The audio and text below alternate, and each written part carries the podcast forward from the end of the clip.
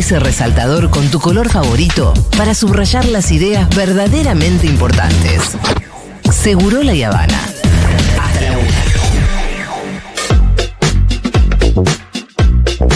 Hoy vamos a mm, inaugurar un ejercicio que es el de resaltar una nota que nos gustó a todos. Ah, Vamos a resaltar la nota. Igual, a mí lo que me pasó con esta nota es que la tengo toda resaltada. ¿Viste? Que, ¿No les pasó a ustedes cuando estudiaban que usaban el resaltador y terminabas y te- tenías todos los apuntes resaltados, todo completo? Y esto no es resaltar. Yo traía mis primeras notas de mis primeras columnas que hacía en la radio al principio. Sí. Y Julia me decía eso. Traes 300 papeles, está todo, Todo subrayado. ¿El qué dejaste acá sin subrayar? ¿Te acordás que cagaste a pedo? Seguía, me reía yo. Que eso no es resaltar. Eso Pero no es resaltar, me hizo y marcar todo. Ahora, cuando marcas todo es o no estás encontrando lo importante La como un boludo, la idea, la que eso te pasaba Claro. a veces cuando estás estudiando, viste cada cosa decís, uy, esto me parece que es importante, uy, esto me parece que es importante, Ush, y lo- o no estás encontrando la idea o simplemente es todo interesante. Claro. Que es lo que me pasó un poco con esta nota que está en la revista Anfibia, eh, que se titula Una sociedad estresada, de autoría de Alejandro Grimson, uno de, también de los autores del podcast que hicimos el año pasado con Pedro Saborido, eh, sobre la, mm, los siete pecados capitales de la democracia, se llamaba el podcast. Desde Futurock, lo pueden ir a buscar a Spotify, porque está súper interesante y además eh, tiene muchísima vigencia. El podcast se grabó antes de que ganara Milei, pero lo que hacía era básicamente empezar a sacar ese diagnóstico de, de, en todo caso, por qué iba a pasar eso que pasó, ¿no? Que ¿Por qué llegamos a eso? ¿Cómo llegamos a que ganara Milei? Y en esta nota también hay muchas de esas ideas. Dice, la inflación que pulveriza las previsiones y relaciones sociales se combina con una vertiginosidad política y mediática que plantea la refundación del país, sin anestesia y de forma urgente.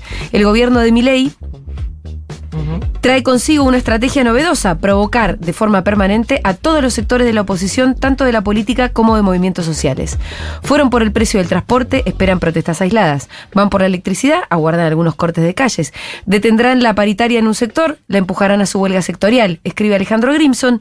Buscan mantener a toda la sociedad en estado de agitación, en un hiperestrés fuera de quicio. Y bueno, es esto lo que está pasando básicamente, ¿no? Como también... Es eh, una gran definición del momento, sí. Sí, que, que hay eh, todo el tiempo noticias, por eso es que nosotros buscamos el tema del resaltador. Todo el tiempo noticias, todo el tiempo distintos sectores afectados. Cada sector va y pelea por la propia, lo cual está bien, pero en algún momento vamos a tener que mirar para el costado y encontrarnos, me parece a mí, como un gran colectivo, ¿no?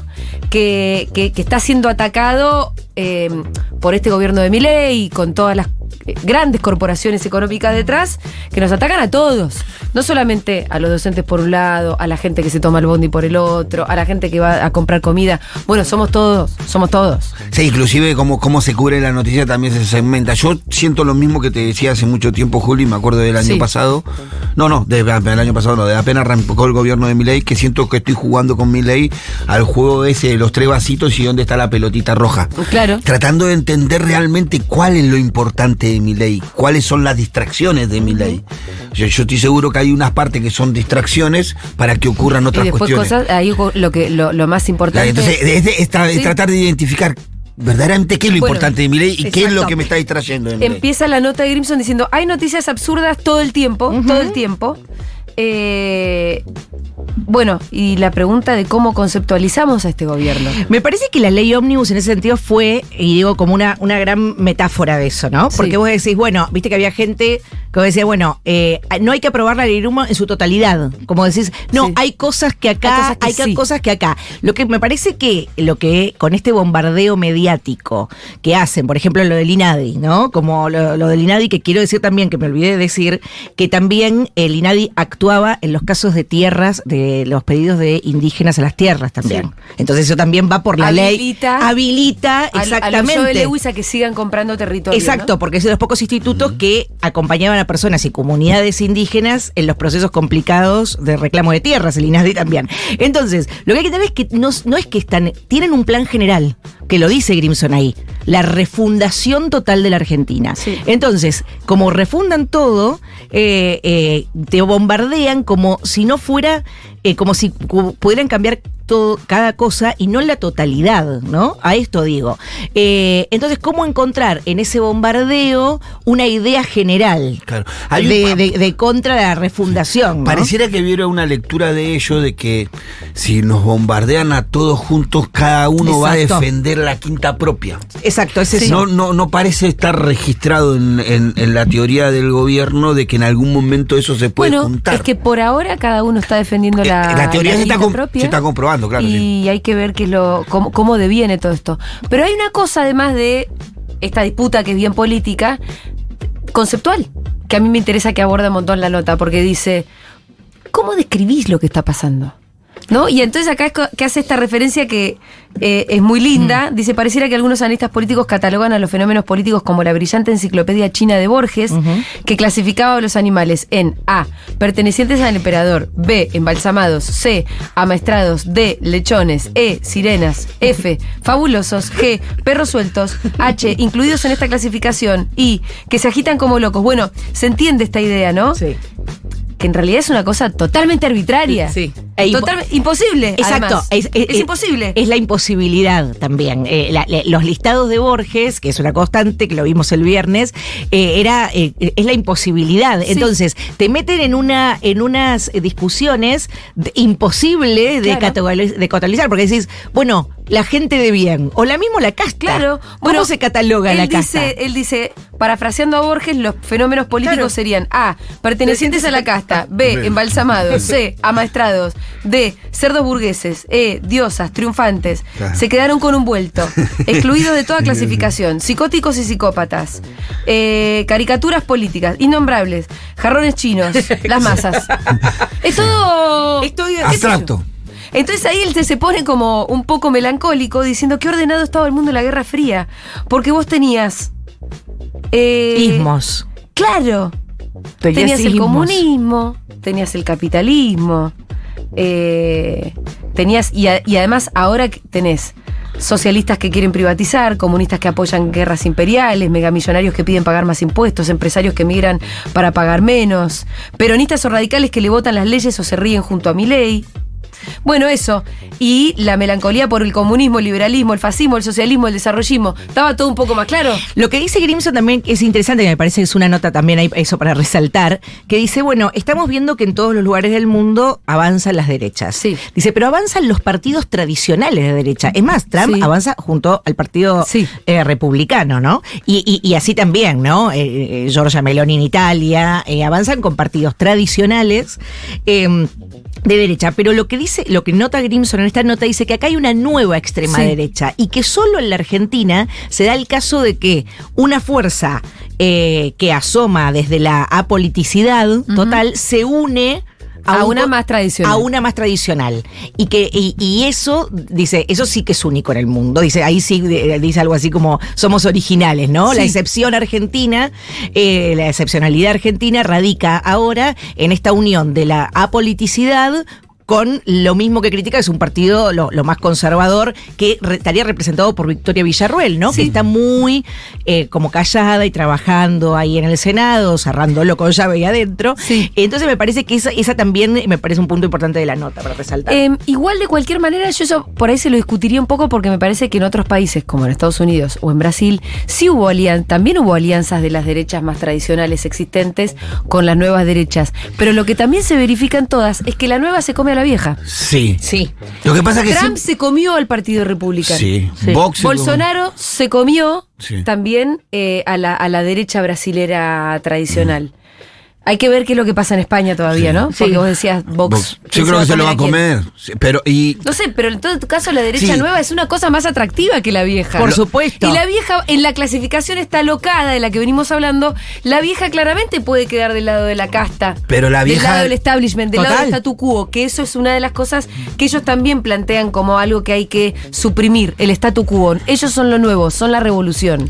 La nueva viene como más violenta también y creo que la característica argentina en que los fenómenos mundiales siempre en la Argentina son más exagerados. Sí. Vos tuviste dictaduras en el mundo, la nuestra La la más- peor, la más cru- cruel. la más cruel, la más cruda. Vos tuviste neoliberalismo en el mundo, el nuestro fue, ¡pum! nos llevó al... Sí. Como que siempre en eh, la sociedad argentina esos fenómenos mundiales como se exageran.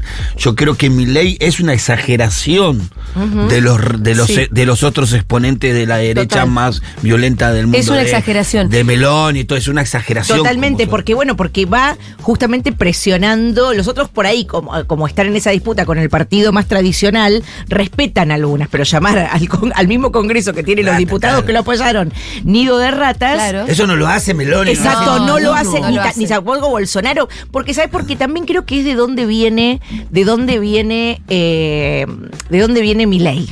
¿No? ¿Por qué? Porque Trump es un bueno, el empresario más rico de, Sí. de- de- era un, empresa, un empresario de los más ricos de Estados Unidos. Sí. Sí, más parecido a Macri Más parecido a Macri, sentido. exacto. Bolsonaro era un militar.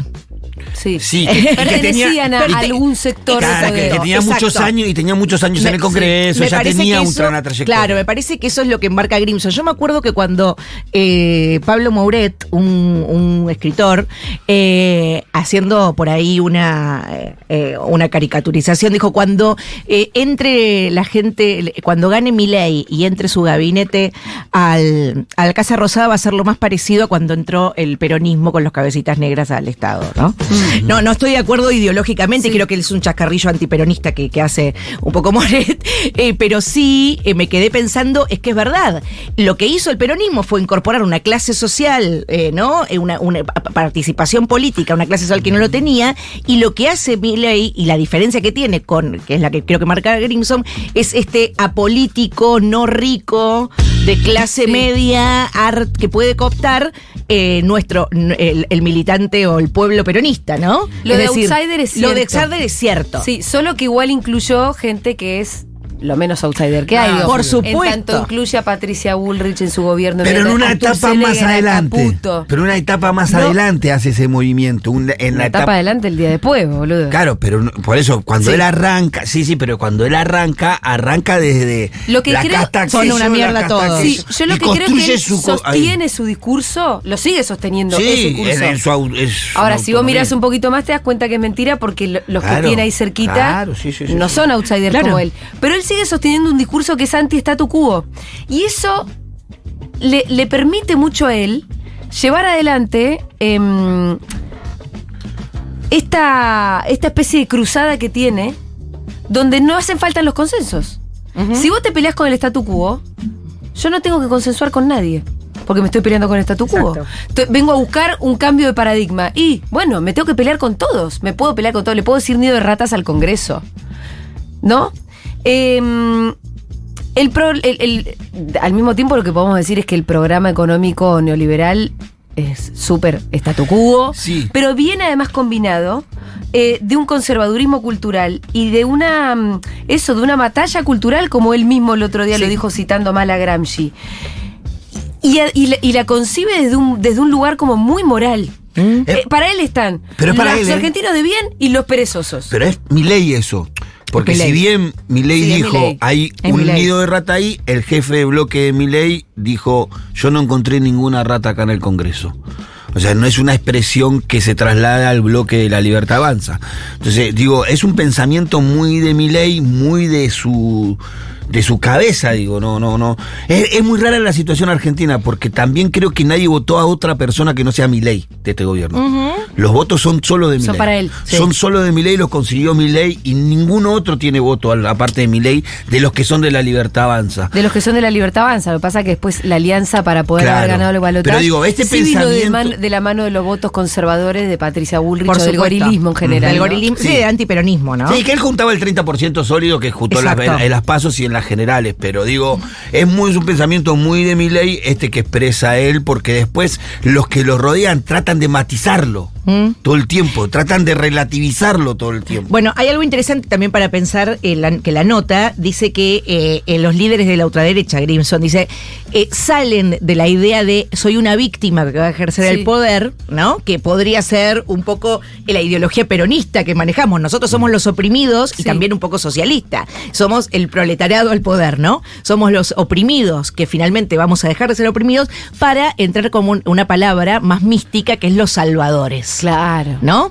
Entonces se, se sale, yo no soy una víctima de eh, este sistema, ¿no? Que me deja, si no voy a salvar, eh, eh, voy a salvar al, al mundo. Y en ese, en ese y si son víctimas, son víctimas de conspiraciones. de conspira- exacto, son víctimas de conspiraciones. conspiraciones. Y lo que quiero decir es que no ha- el, que todo el plan cultural, toda la batalla cultural, que él- toda la batalla cultural tiene, eh, es necesaria, no es distractiva, no es una maniobra distractiva, es una ma- maniobra necesaria para implementar el plan económico que quieren, que quieren meter. Por eso. Vos no podés empezar a cobrar el boleto de repente de 200, de, de, de 80 a 1000 pesos si no te quema la cabeza para que vos lo aceptes. sí. Te quema la cabeza para que lo aceptes. Te tenés que comprar ese relato en donde vos entrás, se supone que del lado de la gente de bien, Sí.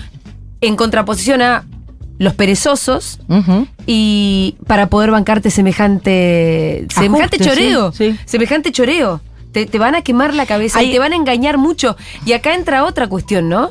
La de cuáles son los- las herramientas para eh, ese dispositivo cultural con el que ellos cuentan y que van a necesitar necesariamente para llevar adelante el ajuste. Eh, que es la mentira. La mentira, Sí, exacto. fundamental. ¿Qué es la mentira? Que son las fake news. Em, que es llenar esto para que estoy buscando la cita, Sí, ¿no? y como- ¿qué dice, eh, bueno, él cita a una mm, austríaca, Natalia Strobl. Ah, sí, Trump. Se ve que va a haber que buscarla porque es interesante. La industria del escándalo, lo que Eh, dice la dice, dice Strobl, mantener la escalada, producir nuevos escándalos, agigantar las banalidades y lanzar historias para distraer. Todo esto forma parte de una estrategia a la que se dirigía el dictum de Steve Bannon, bueno, quien hizo grande a Trump en Estados Unidos. Inundar la zona con mierda. Con esto vienen tres instrumentos ayudados por las nuevas formas de comunicación, la posverdad, la fake news y las teorías del complot. Así buscan, entre otras cosas, generar un estado de ansiedad sin precedentes, pero también crear una realidad paralela. Y esto volvemos a lo que vos decías al principio, Pitu, es como si estuviéramos viviendo en, unos mundos, en dos mundos distintos. Claro. Nosotros estamos viendo un capítulo tenebroso de Black Mirror y hay otra gente que está viviéndolo ahí alegremente. O asustada también, pero bueno, es por acá, es por acá. Porque aparte los discursos de Milei todavía se sostienen. Ayer la entrevista que dio en TN, otra vez es increíble, es ¿no? increíble. Sí, no, se eh, sostienen en una cuestión de fe. Gaby iba a decir algo que yo la corté, Sí, no, no. Que, que, que era la diferencia de Milei con el resto. ¿Te acordás cuando dice, bueno, eh, Trump viene del empresariado, Claro que- Macri viene del No, empresariado? y él viene Y él viene de una clase media. Sí. que es una clase media a la que quiere destruir. Es- es- es- eso es interesante, ¿no? Porque no es que Sí. quiere, él no viene reivindicando su origen. Él estudió en la universidad pública, la quiere destruir, ¿no? Él eh, este, eh, estudió en la universidad pública, la quiere destruir. Es, es de una clase media, sus padres eran de clase media. Fue un niño golpeado, por lo que cuenta eh, González en su, en, en su biografía. Eh, no, hay también una, una eh, también ahí hay una, una se, se alía con el conservadurismo y tiene la idea de familia, pero también rara, porque él mismo niega la familia, ¿no? Es un hombre Su soltero. familia son los hijos de cuatro patas. Exacto, la familia interespecie, ¿no? Que también copta eh, un poco algo de modernidad, ¿no? Es un tipo solo, que, donde eh, sus hijos no tiene hijos, no, va- no quiere tener hijos, ¿no? Este romance con, con una Si modelo. subestimamos la cantidad de gente que piensa igual que él, Exacto. que trata a los perros como hijos. Exacto. No, no, lo de los perros, eh, una nota al pie. Pero ahora en los ministerios hay gente que va con sus perros. Me lo ¿En dijo una amiga que me dice, esto, esto- dice, paremos Mabel con esto. Pero hay gente que está yendo con su perro al ministerio. Entonces, todo baja, ¿no? Digo, la violencia que baja, pero también... eh, También ese tipo de cosas. También ese tipo de cosas. Sí. Más chiquitos, este tipo de cosas, lo que digo es que él quiere instalar, y es un hombre de derecha, ¿no? Él quiere instalar una vida de derecha. ¿Cómo se disputa entonces las vidas de derechas en los pequeños? ¿Cómo nosotros vemos en los pequeños cositas la vida de derecha? Es decir, eh, la, la cosa de cortar la solidaridad, cortar la comunidad, es todo lo que él apunta, al individualismo, eh, al individualismo extremo, ¿no? Eh, porque eso es lo que lleva al, al poder. Pero bueno, ya me perdí, no sé por Sí, va. ve- veníamos con el tema también que a mí me interesa un montón, porque además eh, me parece que nos convoca a nosotros como comunicadores, a esta radio, a los oyentes, que es, eh, y que lo estuvimos hablando bastante con Nico Terechuk el otro día, eh, el tema de la fake news y las mentiras y la creación de una realidad paralela habilita una polarización también que destruyó el espacio común Exacto. que hay entre las personas. ¿no? Sí. Porque si vos decís, no, pero esto no está pasando, no, pero mira, yo lo estoy viendo, esto está, eh, eh, no, eh, esta cosa de acá, estos anteojos no están acá. No, pero yo los veo, están acá, no, no están acá. Bueno, ¿cómo sigue ese diálogo? No puede seguir. Entonces, al inventar una realidad paralela cargada de mentiras, se destruye un poco la posibilidad de consenso y se busca además la destrucción de esa posibilidad de diálogo y de consenso. Lo que se busca es la destrucción de todo eso.